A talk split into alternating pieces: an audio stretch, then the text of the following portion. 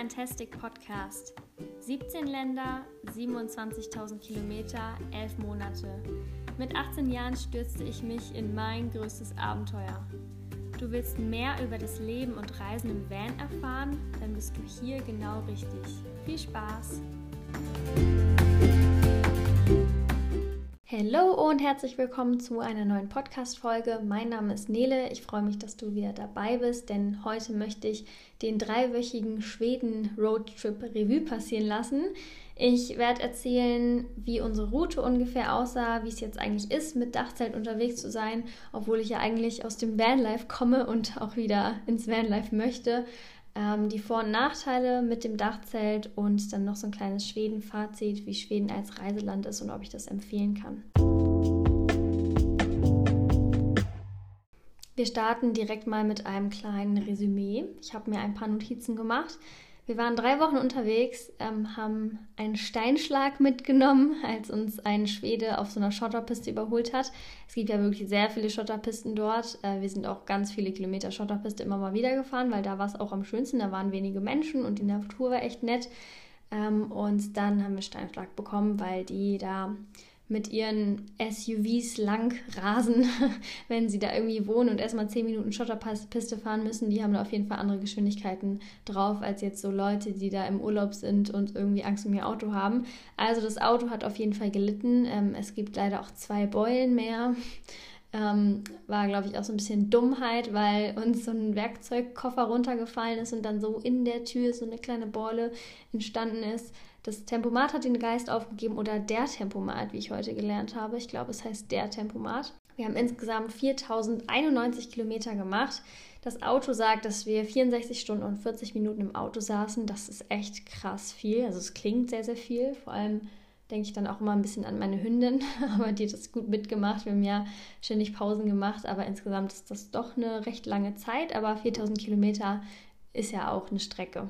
Meiner Meinung nach wurden wir nicht geblitzt. Jakob meint, er wurde einmal geblitzt, aber das habe ich nicht mitbekommen. Das müssen wir erstmal noch abwarten.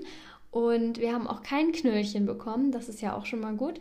Dafür haben wir 200 Euro Maut bezahlt für die Brücken. Ähm, wenn man von Dänemark nach Schweden fährt, dann gibt es ja diese zwei Brücken. Die erste quasi kostet so 35 Euro und die zweite 64. Und ja, wir sind ja quasi einmal hin und wieder zurück. Wir haben auch überlegt, ob wir zurückfahren mit der Fähre und wir haben das alles irgendwie gegeneinander, ähm, also die Vor- und Nachteile immer versucht, uns äh, vor Augen zu führen und dann am Ende haben wir doch wieder die Brücken genommen, weil es zeitlich und auch finanziell nicht so den großen Unterschied gemacht hätte. Und mit den Brücken bist du halt flexibel, da kannst du ja wirklich immer rüber, das musst du nicht buchen vorher. Und du kannst zu jeder Tages- und Nachtzeit immer rüberfahren. Und Flexibilität ist ja auch einfach ein wichtiges Kriterium, zumindest für mich, wenn ich unterwegs bin. Unser Dieselverbrauch inklusive Dachzelt ähm, kann sich sehen lassen, würde ich sagen. Das war nämlich 5,2 Liter. Wir waren mit einem Skoda Octavia unterwegs, falls es jemand nicht mitbekommen hat. Und äh, das finde ich echt absolut human, wenn man das jetzt vergleicht mit den Wohnmobilen, die da so lang fahren. Und ähm, das Dachzelt erhöht ja nochmal auch den Spritverbrauch, aber so insgesamt 5,2 Liter kann man auf jeden Fall gut verkraften. Ich denke, dass wir so einen Liter vielleicht mehr verbraucht haben durch das Dachzelt. Wenn man in Deutschland so unterwegs ist, dann ist der Durchschnittsverbrauch, glaube ich, ein bisschen höher, weil in Schweden ist einfach die durchschnittliche Geschwindigkeit nicht ganz so hoch wie in Deutschland. Ja, auch zum Resümee gehören die 212 Liter Diesel, die wir gebraucht haben. Das klingt erstmal sehr viel, aber wenn man überlegt, dass andere das Doppelte verbrauchen, dann geht das für 4000 Kilometer, würde ich sagen. Ähm, wir haben meistens so 1,65 Euro bis 1,68 Euro bezahlt in Schweden für den Liter, so umgerechnet.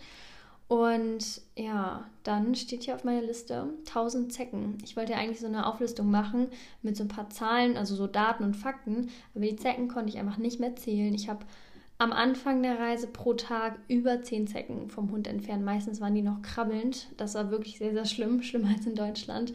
Ähm, und dann habe ich in der Apotheke so ein Mittel besorgt und dann hat es drei Tage gedauert und dann war der Spuk auch vorbei. Dann waren die Zecken zum Glück nicht mehr am Hund, aber das hat schon ziemlich genervt und auch so waren da einfach sehr viele Krabbeltiere, die dann auch immer auf den Hund gekrabbelt sind. Ganz viele Ameisen zwischen den Pfoten, da hatte sie immer mit zu kämpfen.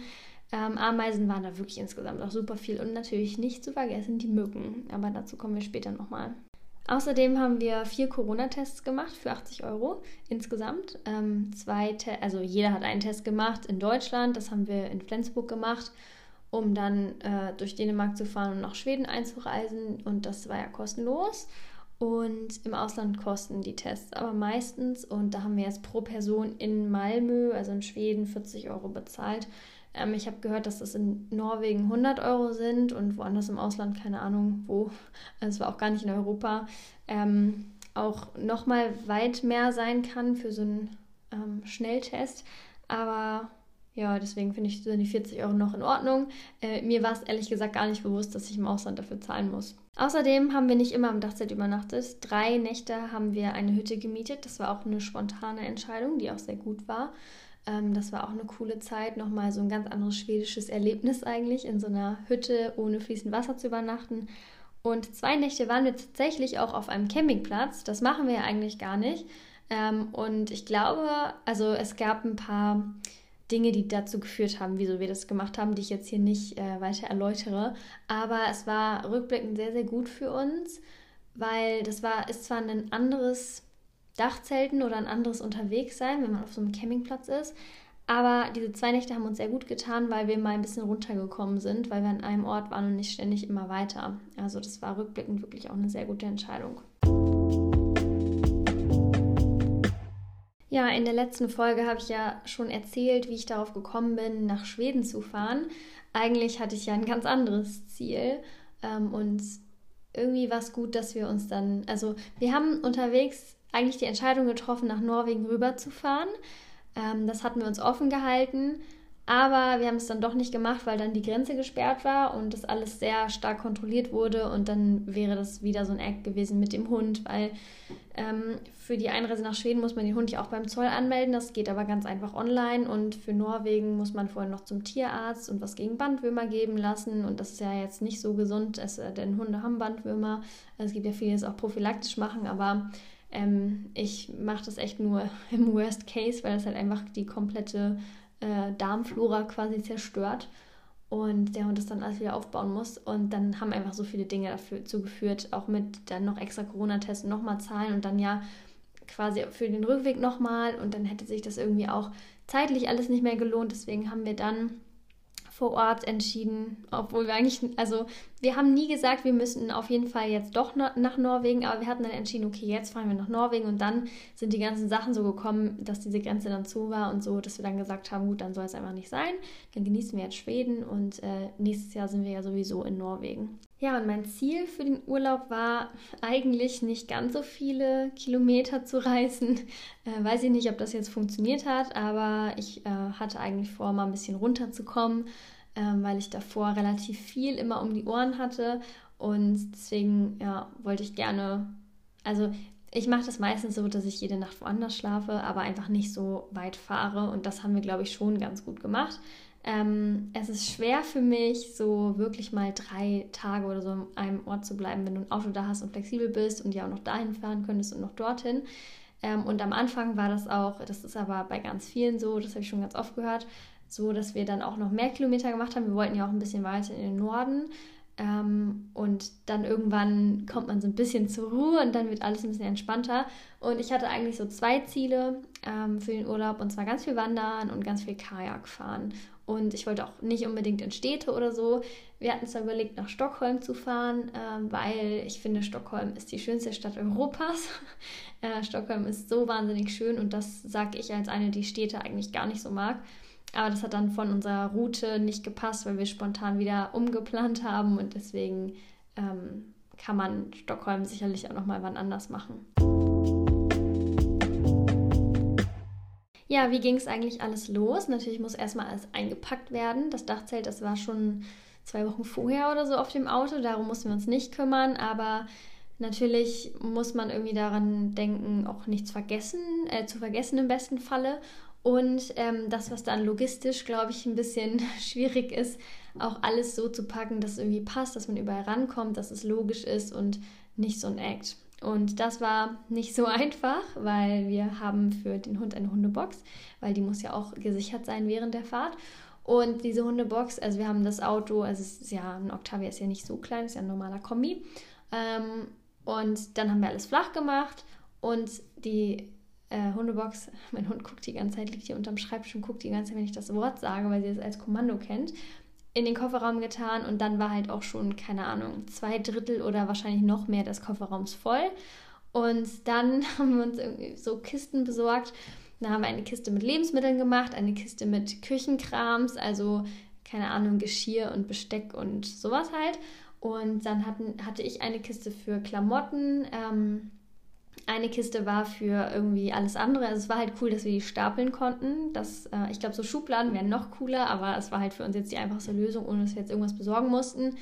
Wasserkanister hatten wir dabei. Ähm, das Kajak hatten wir dabei. Das war äh, in der Kofferraummulde verstaut. Das hat perfekt gepasst. Wir hatten dann natürlich noch so Zubehör, ähm, Paddel, Hundeschwimmweste und so eine Tonne. Das war dann auch noch so im Auto. Wir hatten Tisch und Stühle dabei, weil Jakob darauf bestanden hat. Ich wollte eigentlich ein bisschen minimalistischer unterwegs sein, aber er meinte, dass wir es unbedingt brauchen.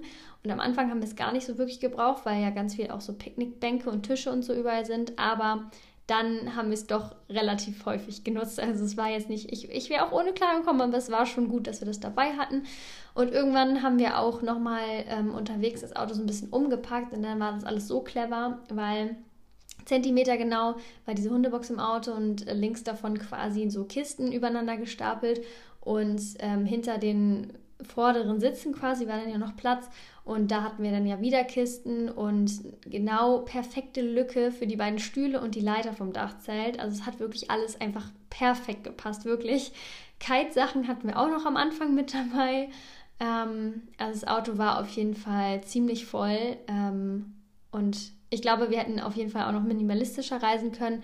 Aber mit der ganzen Erfahrung, die man mit der Zeit hat, ist es, glaube ich, schon cool, weil man nicht alles, alles, alles Unnötige mitschleppt. Also klar, wir hatten auch so Wanderrucksäcke und so. Da hätte auch einer gereicht im Nachhinein. Aber ja, so vom Ding her war das schon eigentlich alles ganz gut. Wir haben dann auch bis in die Nacht hinein gepackt. Ich war richtig fertig, das weiß ich noch. Und dann haben wir noch ähm, eine Nacht in Deutschland übernachtet und sind dann am nächsten Tag erst losgefahren, morgens. Ähm, und dann ging es natürlich erstmal nach Dänemark. An der Grenze wurden wir dann auch kontrolliert mit den Corona-Testergebnissen.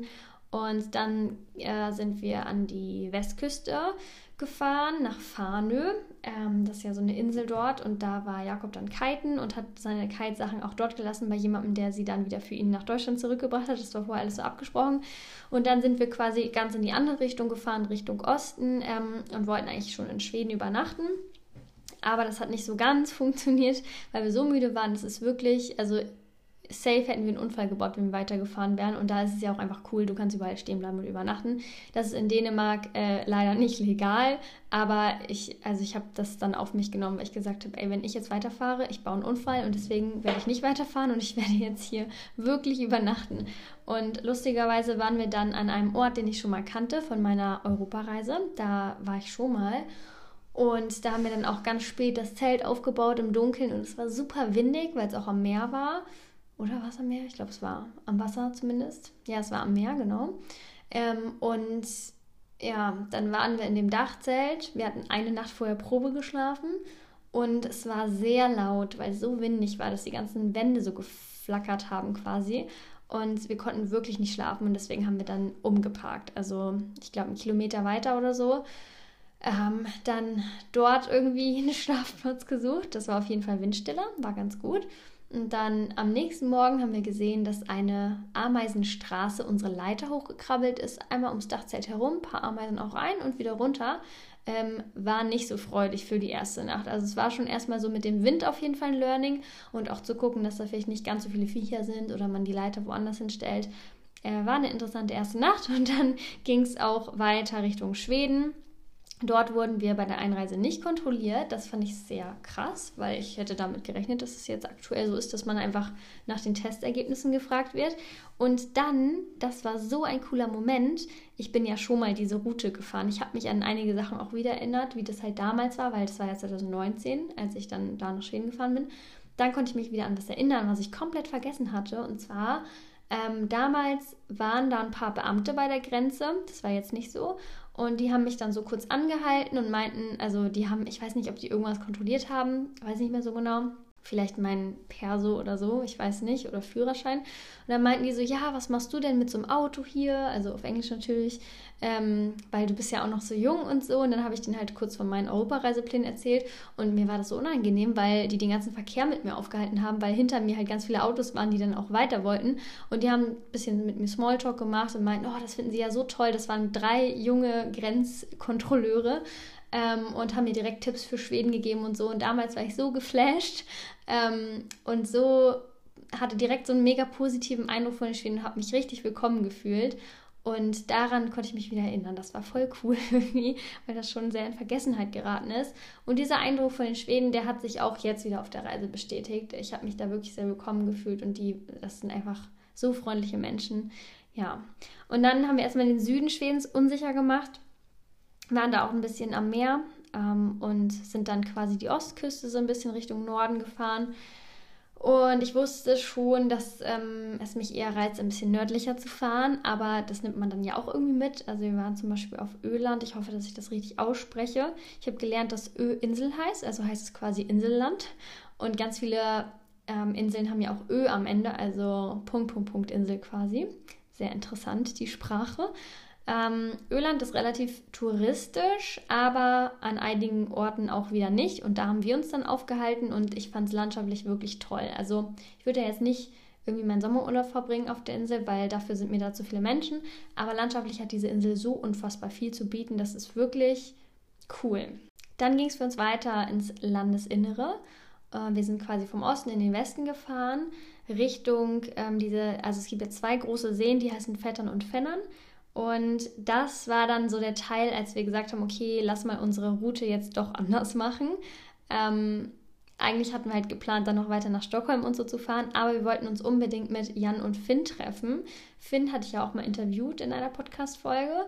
Ähm, die beiden habe ich damals in Norwegen kennengelernt, auch unabhängig voneinander und seitdem bin ich auch mit denen immer in Kontakt gewesen und wir haben uns auch schon oft getroffen und ich habe die beiden auch miteinander bekannt gemacht. Man trifft sich ja manchmal auch irgendwie dann mal am Wochenende mit den Autos oder so und macht ein bisschen Lagerfeuer. Ähm, und ja, die waren alle auch in Skandinavien unterwegs. Wir hatten eh mal angedacht, dass wir vielleicht uns alle irgendwo, ursprünglich war geplant, in Norwegen treffen. Und jetzt hat es aber in Schweden geklappt. Ähm, und dann sind wir mit den beiden auch ein paar Tage weitergereist, gemeinsam Richtung Norden. Und irgendwann haben sich unsere Wege aber wieder getrennt, weil wir alle drei verschiedene Routen hatten. Und Jakob und ich, wir sind dann eigentlich so im Westen geblieben.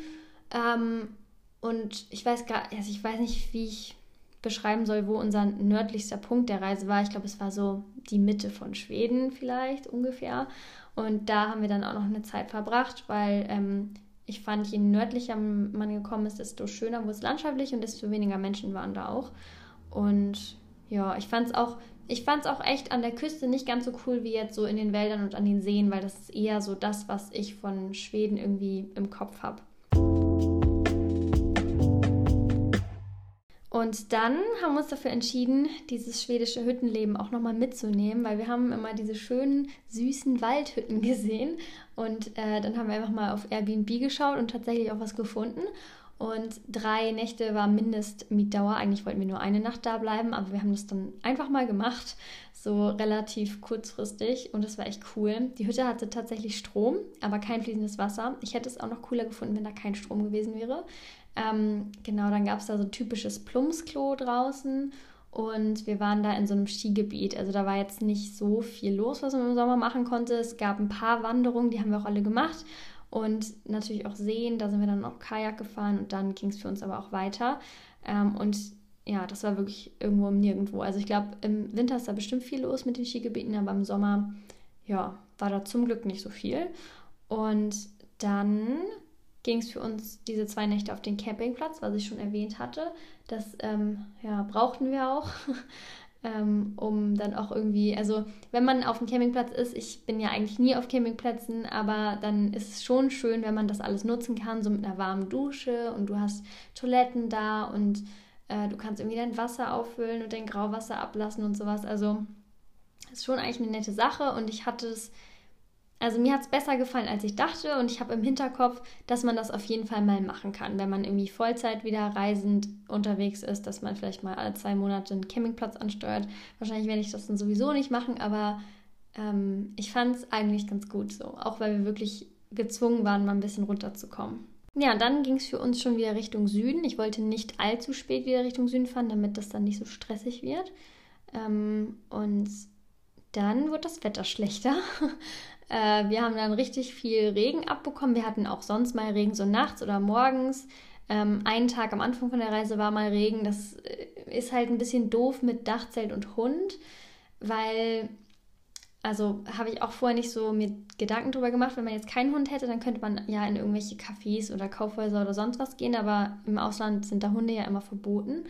Und dann kannst du auch nicht in deinen Van gehen und dann da irgendwie Tee trinken und warten, bis das Wetter besser wird, sondern wir haben dann Regensachen angezogen sind mit dem Hund spazieren gegangen, weil ich kann ja nicht meinen Hund die ganze Zeit irgendwie im Kofferraum lassen, den ganzen Tag, nur weil es regnet. Und mich stört es auch gar nicht, im Regen draußen zu sein, wenn man gute Kleidung hat.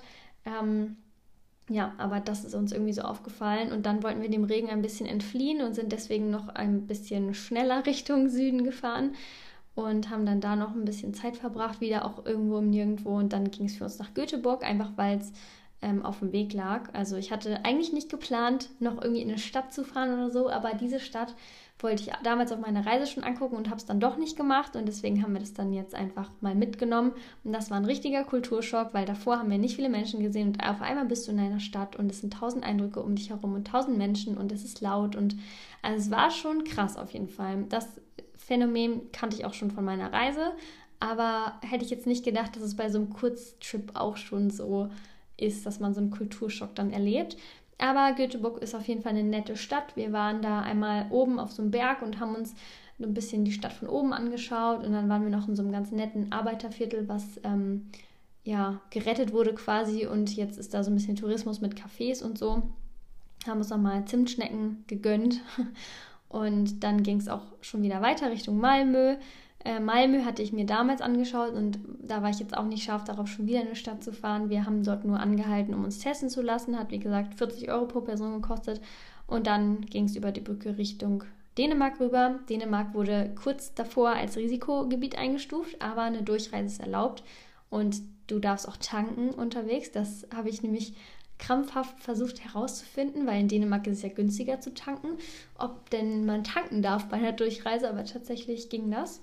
Und bei dieser Brückenmaut wird das Fahrzeug ja automatisch eingestuft, ähm, wie lang das jetzt ist. Und wir wurden eingestuft als 9 bis 20 Meter und haben dann 205 Euro bezahlt statt 64 für unter 6 Meter.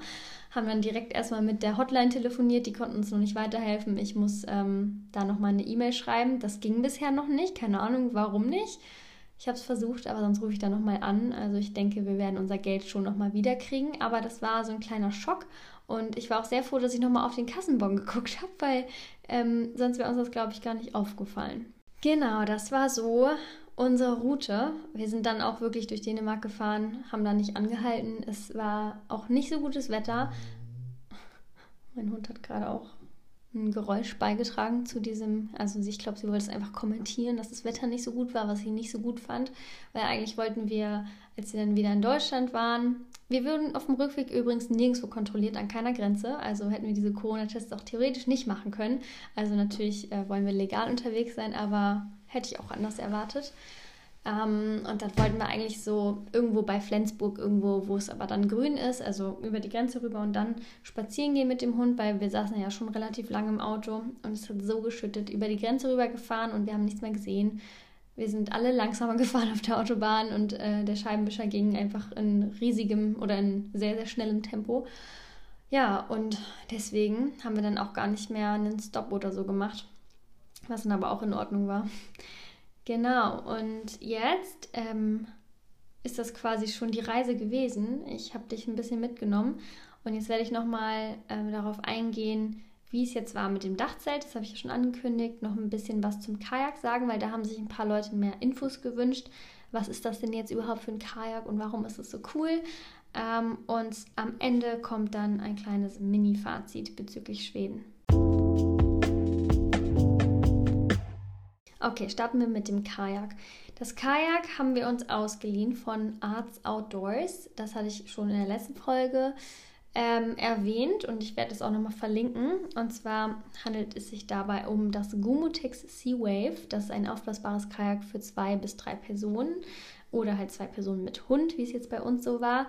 Und ich hatte schon mal ein Subbot auf Reisen mit und ich weiß auch, dass es mega der Trend ist und so. Und es hat mich nicht so gecatcht. Und ich hatte schon so im Hinterkopf, okay, Kajak, super cool, bin eh voll der Kajak-Kanu-Mensch und so, das wird was. Und ich bin, immer wenn ich auf dem Kajak bin, bin ich einfach so glücklich, weil es so entspannend ist und man gut Strecke macht und viel sieht. Und ach, also ich muss sagen, ich hätte schon damit gerechnet, dass ich begeistert bin, aber nicht, dass ich so begeistert bin. Und Jakob kann das auch teilen. Ähm, also das Boot hat wirklich eine super Qualität und ist auch für alle Gewässertypen geeignet. Also man könnte damit auch irgendwo hinfahren, wo viele Wellen sind. Ähm, und es hat ein sehr kleines Packmaß, was natürlich sehr praktisch ist. Wie gesagt, es hat in die Kofferraummulde bei uns gepasst. Ähm, und tatsächlich, ich plane ja meine, ich wollte schon sagen Langzeitreise, nee, meine äh, Open-End-Zeit Vanlife wieder mal. Also was heißt wieder mal, aber ich plane das und es wird immer konkreter, auch wenn es noch ein bisschen hin ist. Und da denkt man ja auch, hm, brauche ich Stauraum für irgendwie sowas? Und ich bin, ich habe mich jetzt noch nicht entschieden, aber ich bin schon, glaube ich, auf dem guten Weg dorthin, auch so ein Kajak dann später mitzunehmen. Es ist natürlich nicht immer überall nutzbar, sondern man braucht schon Wasser dafür. Aber es ist einfach echt eine super coole Möglichkeit. Und sowas mache ich auch lieber als Fahrradfahren. Dann verzichte ich auch auf ein Fahrrad gerne, wenn ich Kajak dabei haben kann. Ja, Auf- und Abbau ist auch mega entspannt. Also das hat beim Support damals auch länger gedauert und war auch mehr Kraftaufwand. Ähm, super unkompliziert und ich bin einfach Fan. Es hat mir, also es hat es mir sehr angetan. Ähm, wir haben es auch echt oft genutzt. Ja, und ich sage das jetzt auch nochmal gerne dazu. Ich bekomme dafür kein Geld, dass ich das sage. Es gibt keine Vereinbarung, dass ich dafür Werbung mache oder so. Ich mache das alles aus freien Stücken. Gleiches gilt auch fürs Dachzelt. Auch das haben wir uns ausgeliehen von Campus Adventure. Auch das werde ich nochmal verlinken. Ähm, beide, ähm, beide, ich will jetzt mal sagen Deals, also wie gesagt, wir haben uns das ausgeliehen, wir bekommen kein Geld dafür, dass wir Werbung machen. Es steht nirgendwo, dass wir dafür Werbung machen, aber wir machen das natürlich gerne und teilen auch unsere Erfahrungen. Und beides war auch echt mega kurzfristig, ähm, muss man auch dazu sagen. Echt cool, dass es geklappt hat. Und das mit dem Dachzelt war ja eigentlich geplant für die Rallye. Ähm, aber jetzt ist es anders gekommen und wir dachten uns, wir testen das einfach trotzdem mal. Und es war insgesamt eine super Erfahrung, mal das Dachzeltleben kennenzulernen, weil es ist ja schon auch relativ präsent auf Social Media und ich habe schon länger vorgehabt, mal auch einfach zu wissen, wie es ist in so einem Dachzelt. Ähm, und ich kann sagen, es ist ganz anders als Vanlife. Es ist schon eher wie Zelten. Ähm, und wenn man jetzt Vanlife und Dachzelten vergleicht, dann gibt es auf jeden Fall einige Vorteile und Nachteile bei dem einen und auch bei dem anderen. Ähm, ich würde sagen, wir fangen einfach mal mit den Nachteilen an. Ähm, diese Matratze in dem Dachzelt, das ist von Dachzelt zu Dachzelt auch, glaube ich, unterschiedlich, ist wirklich sehr dünn und dünner, als ich das gerne hätte. Also ich glaube, wenn wir auf die Rallye nächstes Jahr fahren mit Dachzelt, werde ich nochmal gucken, dass wir da irgendwie, irgendwie ein anderes Setup oder so reintun. Ich weiß noch nicht was. Wir hatten dann Isomatten mit und haben die dann da drüber gelegt und das ging dann auch auf jeden Fall klar. Aber das kannst du halt einfach nicht vergleichen mit so einer ganz normalen Matratze, die im Van ist. Und wie gesagt, es ist schon auch wie Zelten. Ähm, es wird morgens natürlich auch heller. Also das ist ja ganz normaler Zeltstoff eigentlich. Und manchmal heizt sich das dann auch auf. Also ich kann mir nicht so vorstellen, das jetzt irgendwo zu machen, wo es so 40 Grad sind, weil ich glaube, dann ist schon ein bisschen Sauna-Feeling. Also vielleicht gibt es auch Leute, die drauf stehen. Ich eher nicht so, ich kann nicht mehr schlafen. Ähm, und du hörst natürlich auch mehr, wenn du am Meer, du hörst mehr, wenn du am Meer stehst, hörst du die Wellen mehr als in einem Auto oder morgens die Vögel. Das ist natürlich super cool. Du hörst aber natürlich auch andere Geräusche, so Baustellenlärm oder so, den du nicht willst. Aber das war jetzt bei uns kein Thema, weil wir waren nirgendwo in der Nähe von der Zivilisation, dass da hätten Baustellen sein können. Und im Auto ist das auch so, da hörst du auch viel. Also das ist jetzt eigentlich für mich kein Nachteil. Ich wollte es nur nochmal zu äh, Denken geben quasi. Es kommt den Zelten schon sehr nah, auch in diesen Punkten. Und ich war auch lange nicht mehr zelten, dass ich das alles gar nicht mehr wusste. Man muss aber auch sagen, es hat dem ganz normalen Zelten gegenüber super viele Vorteile, wie ich finde, weil der Auf- und Abbau geht mega easy. Du musst einfach nur diese ganzen Laschen quasi öffnen und dann fährt es schon von selber hoch. Und wenn du es äh, zumachen willst, dann drückst du es runter, verstaust diesen äh, Zellstoff drin und machst alles wieder zu und fertig ist. Du brauchst dich nicht um einen ebenen Boden kümmern oder manchmal hat man ja Probleme, die Heringe dann in den Boden zu kriegen, weil es so steinig ist. Du musst keine Heringe spannen, das ist ja auch irgendwie immer so ein nerviger Act. Ja, und das Dachzelt ist ja auf dem Auto drauf. Das heißt, du hast jetzt auch keine Probleme mit Ameisen, ist ja denn du stellst die Zeltleiter äh, in Zelt, ja, Zeltleiter ist richtig, ne? Ja, ich dachte gerade, was für ein komisches Wort. Ich wollte eigentlich nur Leiter sagen. Ähm, in eine Ameisenstraße, so wie wir es erst gemacht haben. Das ist natürlich dann nicht ganz so clever, aber es war auch dunkel. Also wir haben es auch einfach nicht gesehen. Ähm, ich finde die Vorstellung super cool, so ein bisschen geschützter auf dem Autodach zu sein und dann nicht so irgendwie auf dem Boden. Das war jetzt auch ein Hartschalendachzelt, ähm, was einfach so nach oben gefahren ist. Das fand ich super, wenn es mal geregnet hat. Also gute Zelte, da kommt der Ring ja auch nicht so durch. Aber es hat sich einfach sicherer nochmal angefühlt mit dieser Hartschale. Also alles, was von oben kam, hatte halt einfach wirklich keine Chance. Und du bist natürlich auch nur mit einem normalen Auto unterwegs. Du kannst auch, wenn du im Alltag ein kleines Auto fährst, also auf fast jedes Auto eigentlich, kannst du ein Dachzelt machen. Ähm, und wenn du dann nicht unterwegs bist, um zu reisen, sondern das im Alltag nutzt, dann tust du das Dachzelt einfach in den Keller oder so. Und ja, sonst hast du es halt irgendwie dabei. Also der Spritverbrauch erhöht sich natürlich ein bisschen, ähm, aber du kannst trotzdem noch voll easy damit fahren auf der Autobahn. 130, 140, 150, alles eigentlich gar kein Problem. So 130 wird so empfohlen vom ADAC, glaube ich, mit dem Dachzelt, aber ja, das ist schon echt eine stabile Sache. Und verglichen mit Vanlife äh, verbraucht man auf jeden Fall deutlich weniger, weil du hast ja dein normales Auto. Und ein normales Auto bringt natürlich auch mehr Flexibilität mit sich. Also in Städten kannst du in ganz normale kleine Parklücken reinfahren. Es gibt ja auch immer wieder diese super schönen Höhenbegrenzungen, die so nervig sind im Vanlife. Ähm, da hatten wir das auch einmal, dass wir bei einem See übernachtet haben. Wir hätten mit dem Van da nicht durchgekonnt, weil das waren so zwei Meter oder so Höhenbegrenzung. Und mit dem Dachzelt sind wir easy drunter durchgefahren und haben uns richtig einen Keks gefreut, dass das jetzt möglich ist. Ähm, also, wie gesagt, jetzt macht mein Hund schon wieder Geräusche. Ich glaube, ich äh, nerve sie, weil sie schlafen will. Ähm, es hat einfach, es hat diese ganzen Vorteile, mit einem ganz normalen Auto unterwegs zu sein. Und es ist natürlich auch nochmal minimalistischer, minimalistischeres Reisen. Und das gefällt mir persönlich auch immer sehr gut. Achso, kurze, kurze Ergänzung noch. Ähm, ich habe gemerkt, bei der Stellplatzsuche sucht man ein bisschen anders. Also das mit dem Wind haben wir dann schon beachtet. Ähm, das wäre jetzt mit dem Van kein Problem gewesen. Ich finde das auch mal super, wenn das so schaukelt, so vom Wind. Ähm, aber selbst im Van hättest du den Wind auf jeden Fall gemerkt. Aber mit dem Zelt ist man dann halt schon eher darauf angewiesen, dass man jetzt nicht an Orten steht, wo es so super windig ist. Es war aber wirklich auch wirklich krass, also krass viel Wind. Und ähm, ich fand es auch sehr angenehm in Schweden, dass du halt wirklich mitten im Nirgendwo sein konntest, weil ich kann mir vorstellen, also du kannst ja theoretisch mit dem Dachzelt auch überall übernachten, wo du mit dem Van übernachtest, aber mit dem Van, wenn ich jetzt irgendwie in Südeuropa bin und nichts anderes finde, oder egal wo ich bin, ne? aber in Skandinavien ist halt immer einfach, weil da gibt es viel Natur.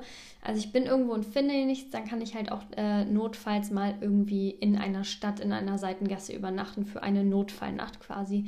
Und das kannst du ja mit dem Dachzelt theoretisch auch, aber das würde ich, glaube ich, eher nicht machen, weil das fühlt sich irgendwie in, ich weiß auch nicht, das ist ja schon so Zelten wie in der Stadt quasi. Das finde ich irgendwie komischer, als wenn man da jetzt im Auto schläft. Das vielleicht nochmal so, aber grundsätzlich sollte da ja auch nichts dagegen sprechen. Würde mich mal interessieren, ob hier Dachzelter unter euch sind und wo ihr denn so schon überall gestanden habt, ob es da irgendwelche kuriosen Orte gab. So, fast geschafft. Es kommt jetzt noch mein Fazit. Erstmal nochmal zum Thema Vanlife und so. Ähm, das mit dem Dachzelt war jetzt äh, nur für Schweden und nächstes Jahr bei der Rallye, die geht ja zwei Wochen oder ein bisschen länger als zwei Wochen, ähm, sind, haben wir auch geplant, wieder mit dem Dachzelt unterwegs zu sein. Das war ja auch überhaupt die Idee dahinter. Und dann wird es aber nächstes Jahr auch noch eine längere Reise geben. Ich weiß noch nicht wohin. Und ich denke mal, dass das äh, dann wieder in einem Fahrzeug stattfindet. Aber ich kann ja auch nichts versprechen. Ich weiß ja selber auch noch nichts, ob das bis dahin alles schon fertig ist und so. Und deswegen wollte ich nur sagen, ich bleibe dem Vanlife auf jeden Fall treu. Es war super cool, diese Erfahrung mit dem Dachzelt zu machen. Ich könnte mir persönlich nicht vorstellen, Vollzeit im Dachzelt zu leben.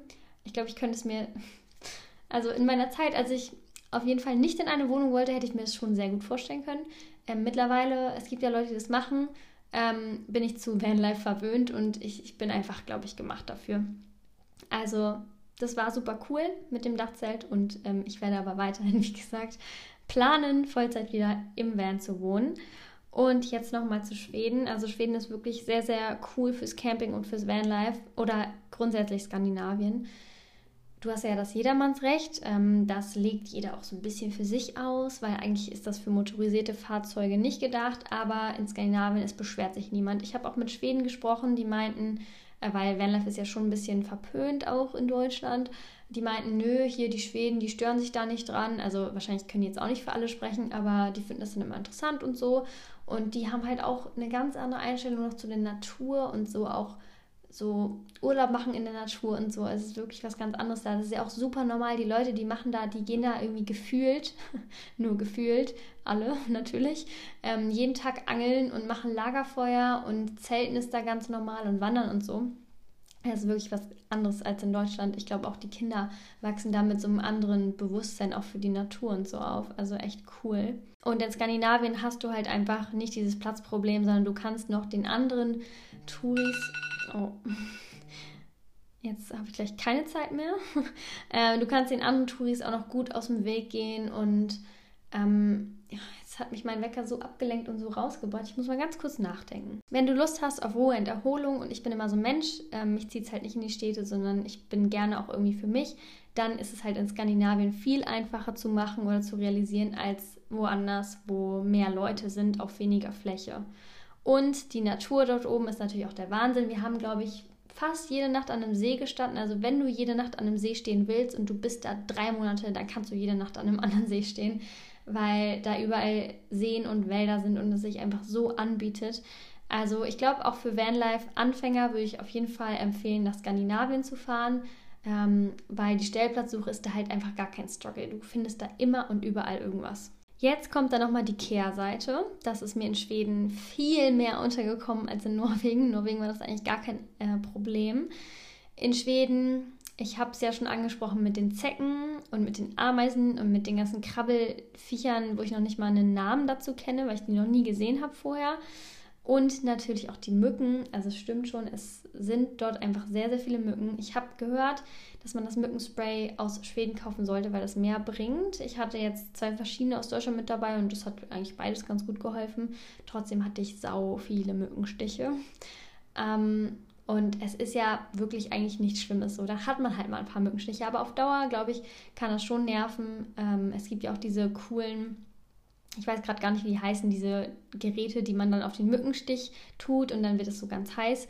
Ähm, das haben wir unterwegs auch äh, benutzt, als wir mit anderen unterwegs waren, die sowas hatten. Und ich finde, also ich bin damit gar nicht klargekommen. Es war für mich einfach viel zu heiß, das auszuhalten, aber die anderen fanden das alle ganz gut. Also das kann man, da, man kann ja auf jeden Fall auch was gegen seine Mückenstiche tun. Ja, aber manchmal war ich schon ein bisschen genervt von den Viechern. Dass man dann abends nicht mehr so entspannt äh, sitzen konnte draußen, weil immer dieses Gesurre und man hatte die ganze Zeit Schiss, direkt schon wieder die nächsten Stiche zu bekommen. Aber das ist halt auch Schweden. Da haben wir auch mit Schweden gesprochen, die auch meinten, dass sie es manchmal so schade finden, weil sie auf ihrer Veranda gerne sitzen und dann manchmal echt reingehen, obwohl es noch schön ist. Ich habe aber auch Häuser gesehen, die dann so ganz viele Moskitonetze bei diesen Verandas quasi hatten. Das ist wahrscheinlich auch eine gute Hilfe. Also wenn man da unterwegs ist, vielleicht ein Moskitonetz mitnehmen oder so. Ja, dann auch noch mein Fazit. Es lohnt sich immer mehr in den Norden zu fahren, für mich persönlich zumindest. Ich fand jetzt die Küstenregion und den Süden, das habe ich ja auch schon ganz kurz erwähnt, nicht so sehenswert wie den Rest. Ähm, aber es liegt auch einfach, glaube ich, an meiner Einstellung zu Schweden, weil wenn ich an Schweden denke, dann denke ich halt eher so an Wälder und Seen. Und auch das mit den Menschen hat mir echt mega gefallen, die Schweden. Auch das habe ich schon erwähnt, ich wiederhole mich, aber es gehört jetzt einfach zum Fazit dazu. So freundliche, interessierte, aber nicht irgendwie aufdringliche Menschen, die echt, also die haben, glaube ich, ein ganz anderes Mindset als die Deutschen. Das hat mir sehr, sehr gefallen. Und äh, Corona gibt es da auch gefühlt nicht. Also es gibt nirgendwo Maskenpflicht, was ich als sehr angenehm empfunden habe. Natürlich ist es am Anfang komisch, wenn du irgendwie im Supermarkt bist und keine Maske aufhaben musst. Aber ich habe mich da sehr schnell dran gewöhnt und es hat sich so gesund irgendwie angefühlt. Natürlich, wenn man jetzt bedenkt, dass die Masken Sinn haben und so, also kann man jetzt vielleicht drüber streiten, ob die einen Sinn haben oder nicht. Eigentlich haben sie ja schon Sinn kann man jetzt auch irgendwie die Meinung vertreten, dass es jetzt gut ist, dass da keine Maskenpflicht ist oder auch nicht gut. Keine Ahnung, ob das übertrieben ist, dass wir Deutschen überall Maskenpflicht haben und oder dass die Schweden vielleicht zu fahrlässig sind. Da möchte ich gar nicht äh, mir ein Urteil drüber bilden, aber so von meinem Feeling her war das einfach so schön, mal wieder so eine Normalität zu haben. Und das fand ich wirklich sehr angenehm. Wenn dir diese Folge gefallen hat und du meinen Podcast unterstützen möchtest, dann freue ich mich sehr über eine kleine Spende in meine Dieselkasse. Den PayPal-Link dazu findest du in der Folgenbeschreibung oder in meiner Insta-Bio.